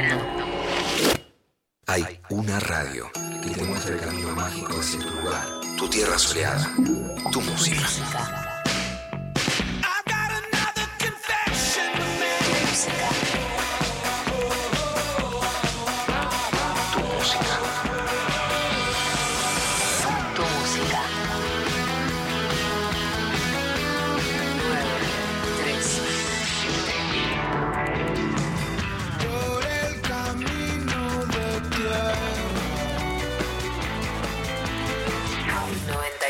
93, 7. Nacional Rock. Subí que te llevamos. La casa rodante. Sentate en el acompañante. La casa rodante. La Casa Rodante. La Casa Rodante. La Casa Rodante está en vivo. Te está pasando a buscar para irte de viaje a un domingo, a un feliz domingo, digo yo, de 1986. Domingos, de 14 a 16, con Frankie Landon. La Casa Rodante. Vamos a recordar las hamburgueserías, íconos, pero sobre todo vamos a hacer un ranking con las mejores y las peores también hamburguesas de la década del 80. La Casa Rodante. Por 937. Nacional Rock. Hace la tuya. Mirta Busnelli, actriz. Las corrientes de aire a veces son molestas. El frío, el viento, los papeles que se vuelan, la comida que se enfría más rápido. Pero resulta que ahora el aire es nuestro aliado. Con los ambientes ventilados, de forma cruzada, con más de una ventana o puertas abiertas, el coronavirus la tiene más difícil porque el aire se lleva esas partículas invisibles que transmiten el virus. Entonces, tenés siempre abiertas puertas y ventanas, por lo menos 5 centímetros aunque te dé un poquito de frío. Que la segunda ola se la lleve el viento. Seguí cuidándote. Radio y Televisión Argentina, TELAM, Contenidos Públicos, Sociedad del Estado, Secretaría de Medios y Comunicación Pública. Argentina Unida, Argentina Presidencia. ¿Qué llevas en el pecho? Remeras roqueras. ¿Todavía se siguen escuchando? Qué limadura hermosa que tenía Fabio Serpa. Fabio Serpa era actor, de repente vio la beta de los extraterrestres, se mandó del Frente Match por ahí y se dedicó el resto de su vida a ese tipo de cosas. Domingos, de 16 a 18, con Diego Mancusi. Estaba convencido ¿eh? de lo que decía. Y su única conexión con el rock no fue Fabio Serpa tiene razón, la canción de Andrés Calamaro, sino que también grabó, poniendo su voz, no cantada, sino hablada, en un par de discos llamados Viaje al Cosmos con el ex tecladista de Rata Blanca, Hugo Bistolfi. Remeras. Por 937. Vaya este breve Nacional pero sentido homenaje a Fabio Serpa. Hace la tuya. 937. Mandanos tu WhatsApp 11 39 39 88 88. Bueno, el señor de que estaba acá agujereando la pared al lado de mi casa decidió parar y este por suerte podemos seguir. Y este Analía con quien estábamos hablando no hay manera de que no se escuche, con lo cual iba a ser imposible la comunicación. No sé si es una metáfora de algo, pero digamos, podría ser también. Eh, Luchi, Redo- Re- Luchi Redolfi nos manda por Instagram que todos tengamos conceptos tan distintos de lo que implica. Esto es lo que la, lo angustia del o la angustia del amor, ¿no? Como que lo, definamos de un modo diferente. Entonces tampoco parecería haber un campo común. Yo, sin embargo, creo que hay algo de la disimetría del amor, de la no coincidencia que también lo alimenta. O sea, eh, o sea obviamente no está bueno. Acaba, ¿Puedes creer que acaba de aparecer Vendo Vendo? hoy, hoy no es mi día, así que mejor voy a hablar con Cecilia. Hola Ceci, Hola, ¿qué tal? ¿Cómo están? ¿cómo andás? Bueno, Hola. gracias por estar ahí, ¿eh? por comunicarte. ¿Todo bien? Todo bien, todo bien acá, trabajando, aunque no parezca, pero, pero bueno. ¿Y por qué? No parece porque estás hablando con nosotros, claramente.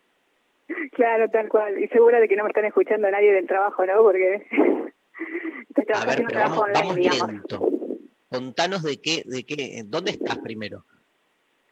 Eh, estoy acá en Caballito, en Capital.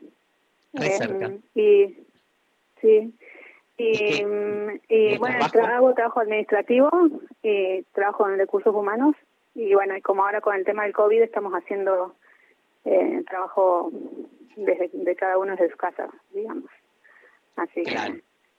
Bueno, pero viste como que se habilita, que si estás trabajando desde tu casa podés estar hablando con nosotros. No es que alguien va a estar diciendo cómo no está enajenada, concentrada a las ocho horas haciendo el trabajo administrativo, ¿no? Es mucho. Sí, nada, no pasa nada, no pasa nada.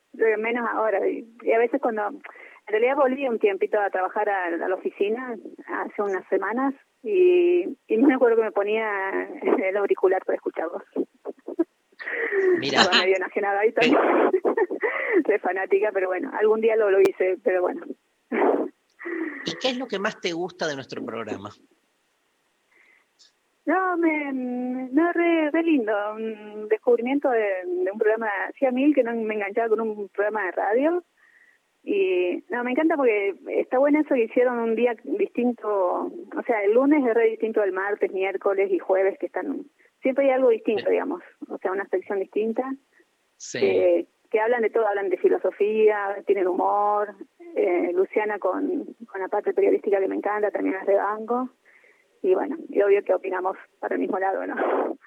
Obvio. y aparte, es como, sí, me encanta lo que decís porque es nuestra forma de pensar el amor, ¿no, Luciana? O sea, todo el, el- el- como la picadita, es como el... La picadita y la mezcla, que lo lindo no es ir para un solo lado, sino ir y venir, y lo que te- el otro, Dari, como vos decís, lo que te da el otro.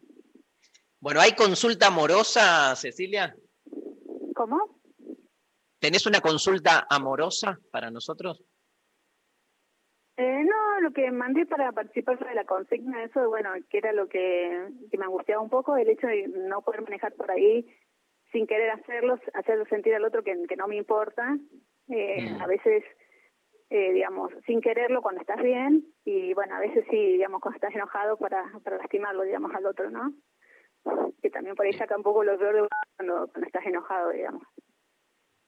Pero escúchame, ¿pero desde qué lugar lo decís vos? ¿Desde eh, la que se enoja o la que recibe el enojo del otro? No, porque por ahí, digamos, eh, por ahí no, no hace sentir al otro del todo seguro de, de lo que sentís por, por él, digamos, por esa persona. Mm. Que por ahí, O sea, no por te ejemplo, gusta cuando vos te enojás.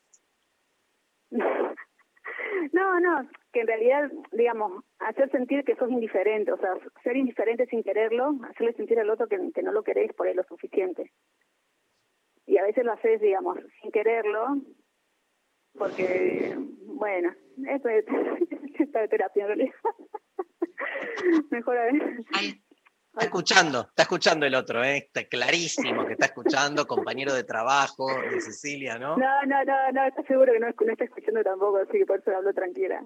No, por ahí hacer un sentido de eso, de por ahí ser un poco, por ahí quizás soy fría sin darme cuenta y no hacerle sentir. Y a veces sí, sos fría porque, digamos, estás enojada y, y querés hacer, te, te cuentan algo para que te moleste y vos decís, no, bueno, haces como que no te importa, pero para que, para que se sienta mal, digamos. Bueno, Pero, Mira, te voy a decir una digamos. cosa que a mí no me sale muy bien, pero que me dice mucho mi psicólogo.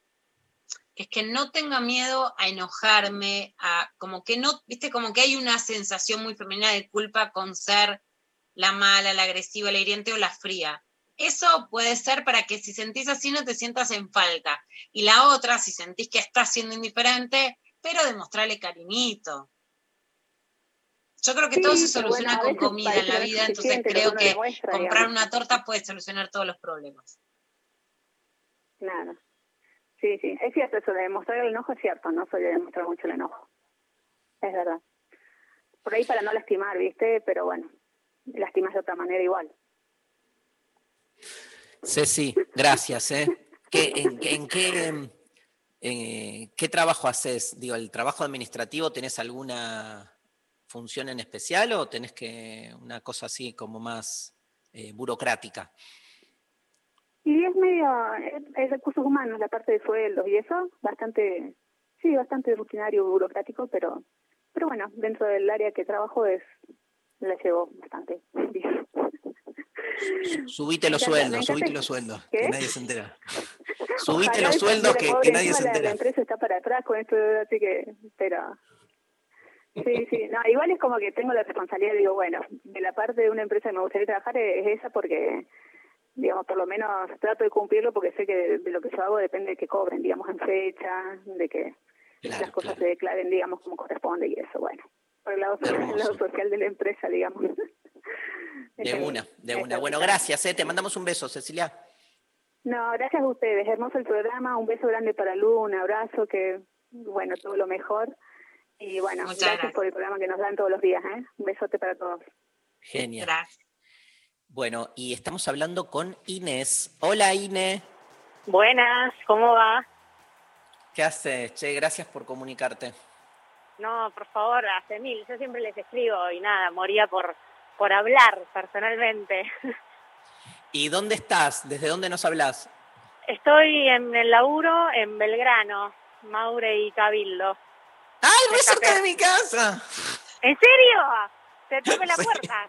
Hablamos personalmente, si querés. Chicos, me- chicos Me si estoy muero. jodiendo mucho me voy, ¿eh? Si les molesta. No, Pero no. Lu, te, te, te. Por favor, para mi gusto. Obvio. ¿Estás en un negocio a la calle así? Estoy, no, es un showroom, trabajo en un bazar, eh, eso, pero hago la parte de fotografía, soy fotógrafa. Qué ah, me encanta. Ah, pero no es. Sí, no. Sí, lo del bazar. Eh, es difícil, es muy quemabocha, o sea, estoy todo el día sacando fotos y editando para, pero son fotos para Mercado Libre, o sea, ni siquiera tienen un contenido creativo, así que eh, nada, pero bueno, está bien, es- no, no me puedo quejar. Pero no estás, no vas todos los días al bazar. No, todos los días, todos los días, o sea, es- son las decisiones del jefe, ¿viste? Todos los días, de lunes a viernes, de 9 a 6 de la tarde. No entiendo. ¿Todos los días vas al bazar de juro. 9 a 6 de la tarde a sacar Sí. fotos? Sí, no, te juro. Bueno, es lo que encontré. Es lo que encontré, es lo que es lo que quieren eh, los patrones, ¿viste? Nada, por ahora me ajusto, en cuanto encuentre otra cosa me voy. Escúchame, la frase, sí. tomemos el significante puro, la frase es lo que encontré. ¿La aplicás Sí. también al amor? Uy, qué pregunta. Parece mi psicóloga. Eh, no, no, no le aplico el amor. Eh, ahora mismo estoy en una relación por la cual peleé mucho, así que no, no creo que la, no creo que la aplique. Contanos ya, porque morimos por saber qué es esto de una relación Esto- por la que peleé mucho. No, es que es, es que es muy tremendo. A ver, eh, me enamoré, es, eh, me enamoré, ¿no? De una mujer que era mi profesora de guitarra, o sea, graciosísimo. Ella estaba en pareja eh, y bueno, y empezaron a pasar cosas, empezaron a pasar cosas y en algún momento, mm, nada, como que eh, nos quisimos, o sea, empezaron a pasar cosas, básicamente, no sé cómo más describirlo. Ella seguía en pareja, empezamos a tener una relación clandestina, estábamos re enamoradas, pero ella estaba en pareja y en algún momento, bueno, eh, un año y medio más o menos estuvimos saliendo y ella en un momento cortó con su pareja, intentamos ten- eh, relacionarnos, digamos, como formar el vínculo, no pudimos porque era muy pronto, se fue toda la mierda y un año después nos reencontramos y aquí estamos, hace un año y medio de novias y está todo bien, pero un poco mi pregunta que, um, o sea, todavía me sigue costando olvidar todo lo anterior, ¿viste? Como Mm. hay algo de la construcción de este vínculo que está, o sea, está bueno porque digo, nos conocemos bastante, ¿no? Y la pasamos mal y bueno, logramos aún así esquivar todo eso y está bueno, pero hay cosas que dolieron tanto, tanto, tanto, que es difícil erradicarlas, ¿viste? Por ejemplo, por ejemplo, Y, por ejemplo, qué sé yo, la sensación de que siempre había alguien más, ¿no? O sea... o de que de tardaba en cortar el otro vínculo, ¿de eso te referís? Sí, de que tardaba de cortar el otro vínculo o pensar, bueno, si le pudo hacer eso a otra persona, o sea, es obvio que, digo, si se pudo enamorar de alguien estando con otra persona, también le puede pasar conmigo. Ese tipo de boludeces que, que intento decir, bueno, basta, pelotuda, está, o sea, está todo Sí. bien, pero a veces cuesta, porque ya te digo, si ya el vínculo se construye así, de esa manera, ahí quedan como esos fantasmas, ¿viste? Y del Sí, otro lado yo creo que también, pero es algo que se puso como un lugar medio tabú. Cuando te va a contestar la amoróloga Luciana Por Pecker, favor, yo Lu, solo te voy a decir algo. Estoy muy cerca, así que voy a pasar, voy a buscar el bazar y te voy a relojear. Por favor, te lo pido. Están Maure y Cabildo. Después te paso dirección. Muy cerca estoy. Dale, pero para, es un Totalmente. showroom, no es un, lo- no es un local a la calle. Tenés que tocar timbre. Ah, ahí ya es mucho. Da, Yo paso. Si no, no lo vas a ver. Y pero cómo u- y cómo trabajas si no es un bazar a la calle? Que la gente Porque- adivina, a ver, quiero comprar una taza. Entro No, acá. preguntan, preguntan por Instagram, Phil Bazar se llama, que paso, paso el chivo. Preguntan por Instagram y les pasamos la dirección y vienen. Ok. Lula. A mí me interesa mucho lo que contaste del trabajo y lo que contaste del amor. Porque te voy a puntuar con un 10 que justamente yo creo que hay que entender el capitalismo del trabajo y el capitalismo del amor. Con el capitalismo, como bien dijiste, o sea, no hay mucho trabajo, entonces no es lo que elegiste, es lo que hay y tenés que aceptarlo. Entonces, no es tu culpa. Está buenísimo poder construir con el amor que hay un margen de autodeterminación, algo distinto al mercado laboral en donde vos no regulás la oferta y la demanda. Entonces, ahí te felicito absolutamente. Y creo que por otro lado, como justamente Sí. con el trabajo contás algo plano, de excesiva demanda, que es más bien como aburrido, no pedirle que toda la, digamos, que hay algo de esa adrenalina de estará, no estará, qué sé yo, que te gusta, ¿no? Que fue lo que te atrajo de esa historia, tener justamente algo por lo que tenés que pelear, en lo que vos podés incidir y que no sea aburrido y solemne y todos los días igual. Pero yo creo que un poco es aceptar que eso te gustaba y no pedirle que además sea la contraparte a la laboral. Si bien lo fue, ahora no pedirle de más y bancar un poco los trapos de esa adrenalina que son las consecuencias de la misma adrenalina que te gustó. Entonces ahora sentirte orgullosa de lo que pudieron construir y que esos fantasmas, esa adrenalina, ese miedo fue constitutivo del vínculo con más emoción que lo que te da el mercado laboral y ahora bancar un poco el lado B de esa adrenalina. No, sos tremenda. O sea, voy a tener que, que ponerla a mi analista hoy en la tarde dos horas en vez de una. Bueno, excelente. Genia, Bueno. Lula, genia. Me voy a quedar pensando. Genia, gracias por comunicarte. ¿eh? No, mil gracias a ustedes. Un beso enorme. Inés pasó este, por lo intempestivo. Luciana, estás, digamos, afiladísima. Yo te digo que de acá el consultorio amoroso posta como... Giselle Rímolo de. Sin No, no, título pero- habilitante. Yo despacho, yo despacho. Sin ocupar título habilitante. Además, por una taza, yo que soy fan de los bazares en Instagram, estoy desesperada por entrar a ver la foto de ella. Este, bueno, hacemos una cancioncita. ¿Quién está? NASA, ahí en la presión técnica con Pablo. Hacemos este, muñecas haciendo este tema hermoso llamado Rencor y venimos para el final del programa de hoy.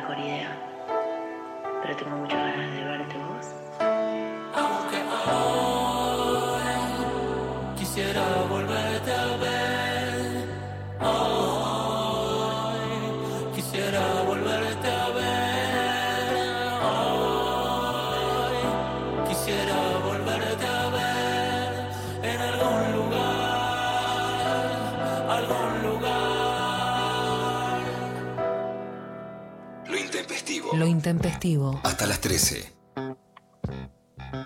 Uy, mañana viene Rechimusi, qué garrón. Nada. La extrañé tanto Yo a Lula. Tengo unas charlas muy particulares con Rachimusi, le podés preguntar mañana. Con Rachimusi hablo de dietas y de centros de estética, y lo peor es que lo sigo, es como mi gurú estético, y sigo todo lo que me dice. Y es real, Y es real. Es real. Em, hay audios, ¿no, Pablito? Recién salido de terapia hace un rato, hablaba de, de justamente esto, mi miedo en el amor y mi miedo a que me objetivicen, a que me despersonifiquen, ¿viste? Estar con alguien que busque en uno no el encuentro con, con un otro, sino como el encuentro con una persona que quiera hacer encajar, digamos, en una forma de relacionarse, digamos, eh, hegemónica. Y es como que creo que mi, ma- mi mayor miedo. El típico, ¿no? Miedo a, la cosi- ser cosificado, pero también a cosificar al otro. Este, porque además en- el amor pasa un poco eso, que para decirlo medio paradójicamente, el otro es sujeto de quien te enamorás, pero también objeto, porque el deseo este, en principio se conforma como deseo este, más bien por el otro en tanto objeto de deseo, ¿no? Como objeto de deseo. Este, que lo interesante es cómo ese objeto trueca en sujeto, ¿no? Como eso que amás, de repente lo que estás buscando, entre otras cosas, es que a quien amás eh, se vuelva amante tuyo, o sea, te ame a vos, ¿no? Como que este, deseas por sobre todas las cosas que el otro te desee. Entonces lo que vos deseas del otro es lo que el otro quiere darte. No importa qué quiere darte, sino eh, el acto mismo del dar, que, ese otro, comillas, objeto que vos amás, este, se convierta en sujeto él mismo de lo que él quiere darte a vos. ¿no? Entonces es una circulación del dar, este, que está buenísimo, pero bueno, digamos, este, también, digamos, la cosificación eh, está claro que es de lo que hay que salirse, pero también tampoco hay que negar, digamos, que nada, cuando uno la escucha a, a la Pecker, amo, cuando la Pecker dice, amo los músculos, amo la espalda. Obviamente no es que ama la espalda y le chupa un huevo, porque esa espalda, digamos, no es un, pedazo de cuerpo mutilado que aparece solo. Hay un, eh, hay una cosa total puesta en juego ahí, es la espalda de alguien. Y es obvio que en el enamoramiento, incluso en el deseo sexual, hay un alguien con quien conectás. Pero uno puede también, con ese alguien con quien conectás, saber que te calienta la espalda, ¿viste? Y no está mal tampoco eso. Entonces, me parece que la cosificación es cuando tu enganche con el otro está totalmente tomado por el otro en tanto cosa ahí está la cagada eh, y, y el uso del otro en tanto cosa y el desprecio, ¿no? Que es como la gran contracara del amor, no lo opuesto, la contracara, cómo en nombre del amor se desprecia, ¿no? Y ahí sí juega la cosificación. Totalmente. Yo creo que en lo que él decía hay mucho de... Yo creo mucho en la racionalización del amor porque es lo que estamos haciendo. Estoy leyendo un libro que me encanta de Bell Hooks, Todo sobre el amor de Paidós, en donde defiende hablar del amor. Y yo creo, y es lo que vamos a hablar, Dari, que después de derribar todos los parámetros del amor obligado, si no hablamos no podemos llegar a un nuevo acuerdo. Entonces, milito que hablemos de amor. Pero si hay algo que es muy de conversación de amigas o de amigos, que es, bueno, mira, yo necesito un tipo que sea así, así, y me gusta que esto y que lo Mm. otro. Y creo que a eso iba, iba él. Claro. Bueno, yo necesito un amor, un hombre, una mujer, un compañero, un amante que me dé esto, esto y que no me pida esto y esto. Y entonces ya el otro está buscando su casillero y no está Claro. buscando como vos bien dirías y citándote a vos el encuentro con ese otro real. Y yo entendí, escuché en lo que él decía eso. Como que siente que hay otro que dice, Mm. bueno, quiero un gache, a ver si entra en mi casillero y entonces queda despersonalizado. Porque Mm. lo que están buscando es si él es, como esto, y fuera de broma creo que tiene mucho que ver, por eso digo Trade Aggressor o lo que nos contaban recién de las fotos del bazar y de la compra por internet en Mercado Libre, en Instagram, de la que yo soy fan, que es que uno ya no va a un bazar y mira qué te gusta, qué te atrae, sino que uno busca algo directamente, pones taza y buscas una taza. ¿Viste? Cuando vos entras a un negocio y fuiste buscando una cuchara y te terminás llevando una pava, Sí. bueno, eso es un contacto sensorial. En cambio, si, a- si vos vas a Tinder y decís, yo quiero una cuchara, vas y buscas mi cuchara amorosa. Y no hay lugar para que te enamore una botella ridícula que termina en tu casa y es tu objeto amado. Entonces creo que ahí hay algo de la virtualidad que corta la interacción y la sorpresa con el otro y entiendo que es eso la despersonalización que siente. Poneme otro audio, Pablín. Hola, Intempes. Lu, qué bueno que estás de vuelta. Eh, lo que más me angustia del amor es eh, esa sensación cuando el otro se va de, volver a lugares ya conocidos. Esa sensación de eh, de nuevo estoy en este lugar donde no quiero estar. Esa angustia primaria, me parece. y sentir que, bueno, que el otro no va a volver. Mm, Eso lo entiendo y me pasa mucho. Si hay algo que también milito desde hace muchos años y por los que escribo del amor y en el que siento que me pongo de un lado la grieta, pero sí sin dudarlo y la milito, soy la que la abrí y me pongo ahí muy firme, es desculpabilizar a las mujeres por sentirnos idiotas por amar y que estamos con boludos y que es nuestra culpa. Es tus amigas cuando te retan, que yo llamo las amigas retadoras, pero otra vez, no como si tuviéramos que aprender Claro. a censurarnos en el amor cuando hoy, eh, o sea, a ver, vos por ejemplo, y esta comparación para mí es muy importante, si no conseguís laburo y tenés un mal laburo, no te van a retar hoy en día y decir, che, otra vez caíste en esa, porque sabes que no hay laburo. Si hoy podemos describir que el mercado amoroso es muy injusto para con la mayoría de las mujeres y es muy esquivo, o te contratan y te echan, o hay contratos precarizados, dejémonos de echar la culpa por los contratos precarizados. Intentemos generar mejores acuerdos, porque no pueden ser leyes de amores menos flexibles, menos opresores, menos injustos. Pero no nos echemos la culpa por estar otra vez en esa situación, porque la, la otra posibilidad de no estar más en esa situación es no jugar más el juego amoroso, y eso no es lo que queremos. Becker, un placer que hayas vuelto. Se nos fue el programa. Nos vamos escuchando los piojos. Vine hasta aquí. Un gran abrazo a todos los oyentes por acompañarnos. Le mandamos un beso a María Stanriver. Eh, hoy operaron El Chino y Nazarena. Gracias al equipo Pablo González, Lali Rómbola, Sofi Cornell. Lula, nos vemos el martes. No, nos, nos, vemos, vemos el viernes en la previa de Construir el Amor el martes en el Conex. De una. Bueno, gracias a todos los piojos. Vine hasta aquí. Esto fue lo intempestivo del jueves.